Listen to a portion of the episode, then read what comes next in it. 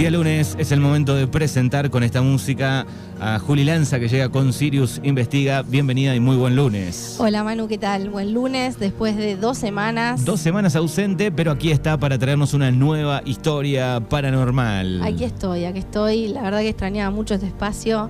Así que bueno, estoy muy contenta de estar acá. Muy bien, así que hay una nueva historia. Eh, sí, bueno, les doy la bienvenida nuevamente a, a la columna y les voy a contar hoy, no les traje una historia. Hoy les voy a contar cómo detectar una energía negativa en la casa o en un lugar y cómo sacarla, cómo erradicarla. Tenemos cinco Wow. técnicas simples de limpieza energética. Bien, interesante el tema de hoy. Interesante. Sí, aparte me han consultado mucho estos días, fueron días cargaditos de estos temas, así que está bueno que, que bueno, que se los cuente un poco. Sobre todo sobre fin de año, me parece, ¿no? Sí, estamos todos muy cargados, me parece. Son muchas cosas a la vez eh, para fin de año, ¿no? Mucha energía, sí. Le sumamos el mundial, obviamente. Por supuesto, ni hablar. Fin de año, 10.000 cosas que, que se juntan, que se cierran, así que puede haber energías este, súper negativas en este caso. Todo colapsa a fin de año, ¿no? Exactamente. Bueno, a ver. Bueno, crean o no en estas cosas, sean o no supersticiosos, lo cierto es que algunas personas podemos percibir ciertas sensaciones en determinados lugares. En ocasiones podemos notar malas eh, vibraciones en una casa, como si hubiera una energía negativa que impide esa sensación cálida y acogedora que uno espera eh, al entrar al hogar, ¿no? Algunos de, estos signos de que hay esta energía negativa pueden ser los siguientes. Las personas que viven en la casa están a menudo enfermos, incluso no llegan a curarse del todo. Y en principio no se encuentra una justificación médica que lo explique. Hay peleas y discusiones frecuentes, las mascotas están continuamente inquietas y no paran de moverse. Las plantas se marchitan y mueren a pesar de cuidarlas adecuadamente. Hay un continuo desorden, quizá por la apatía que se instala en los que viven en la casa. Siempre hay suciedad y polvo, aunque se limpie. Hay un ambiente de tristeza que acaba teniendo efecto en tu estado de ánimo. Surgen malos olores de los que no se encuentran la procedencia. Y hace frío constante. Viste que a veces decimos, acá hay una vibra rara en este lugar. Sí, se repercibe.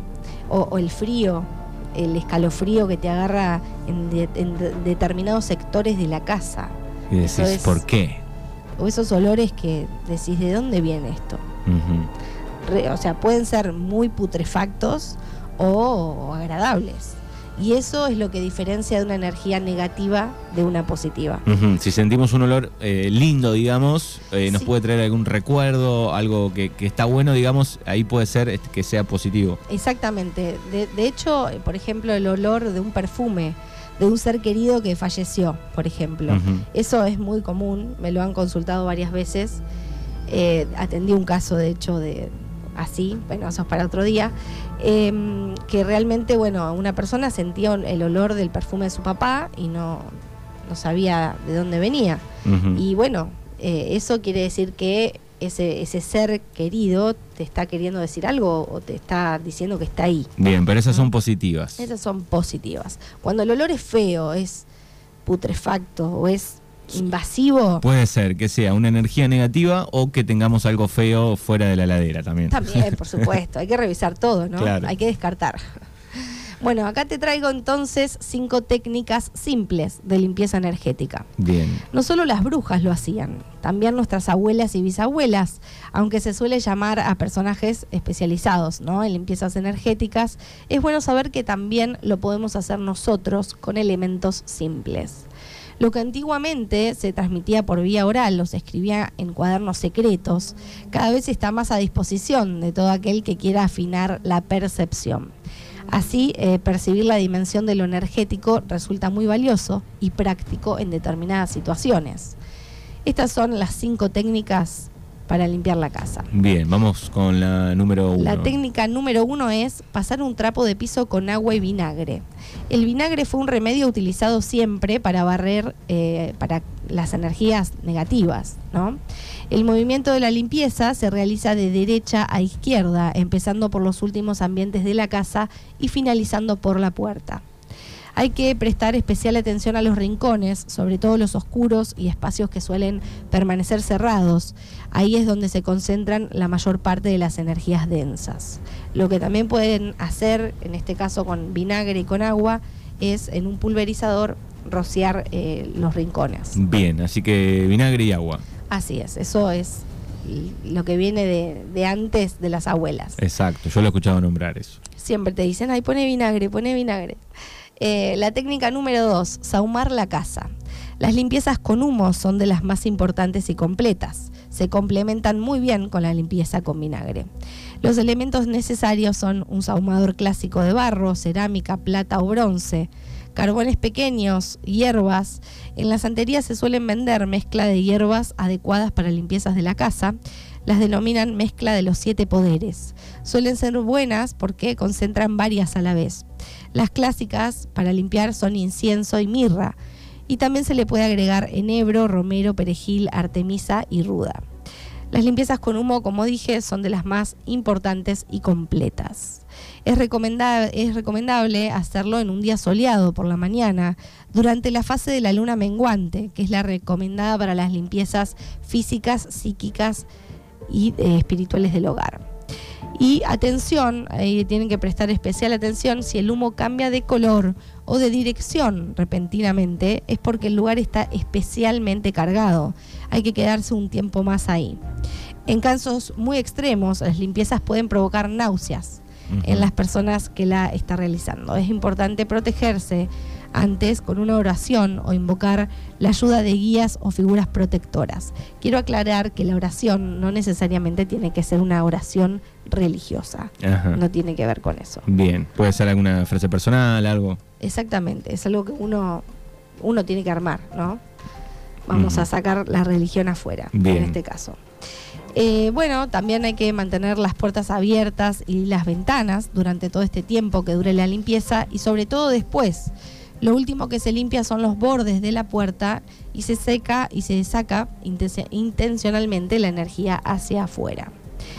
En el número 3 tenemos echar sal, en donde se sospechen presencias extrañas. Lo de la sal también es bastante común. Mi abuela la hacía con la sal, pero en búsqueda de parar la, fuerte tormenta, por ejemplo.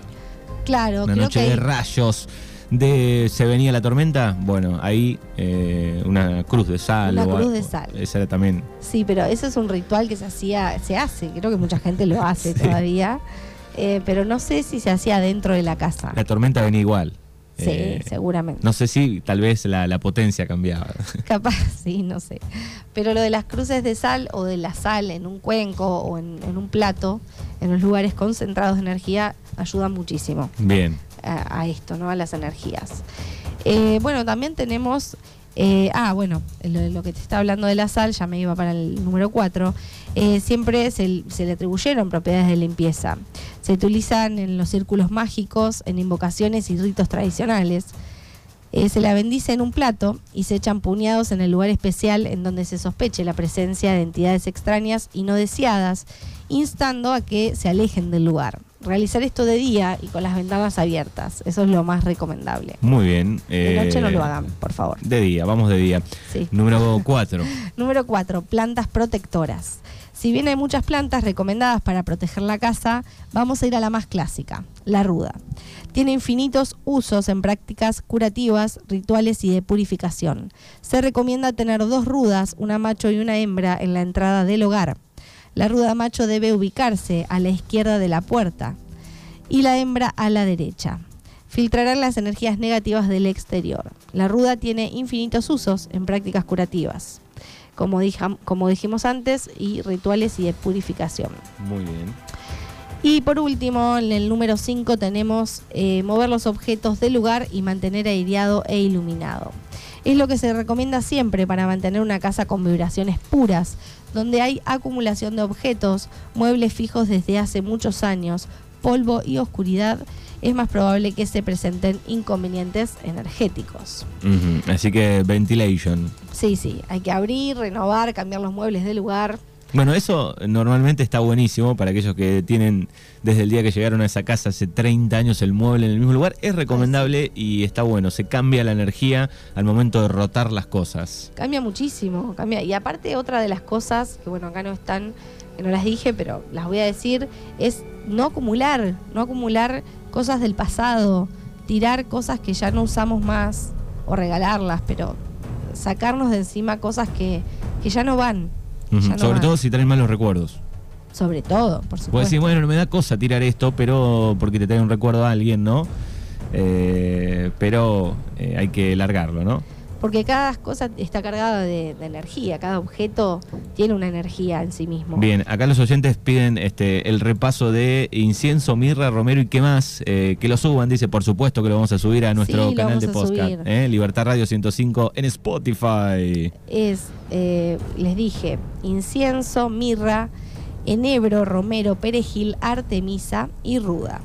Bien. Pueden usar la mezcla de los siete poderes que se suelen vender en, en estas casas eh, de venta de saumerios y Ahí se puede conseguir. Ahí se puede conseguir. Bien, y acá me preguntan, yo no, no sé eh, cómo se, si es ruda macho o hembra. Ahí este desconozco cómo se. bueno, ahí debe una. tenemos que googlearlo. Claro, lo, lo googleamos, ahí desconocemos. No, Eh, no, eso no. Bien, perfecto. Bueno, ahí están entonces las cinco técnicas. Para limpiar la casa. Perfecto. Bueno, la pueden seguir a eh, Juli en las redes. Me pueden seguir en Sirius Investiga, que estoy en Instagram, y en Sirius Art 3. Muy bien. Eh, terminando el año, talleres eh, están en marcha. Sí, sí, sí, va a haber talleres de verano, incluso voy a ir subiendo información. Así que bueno, en Sirius Art 3 se van a enterar de todos los talleres disponibles para las vacaciones. Perfecto, genial. Juli Lanza, aquí en Mañanas Urbanas, por ahí la tenemos en la semana con estrenos de cine, series y documentales. Por ¿no? supuesto, sí, sí. Hasta luego. Hasta luego.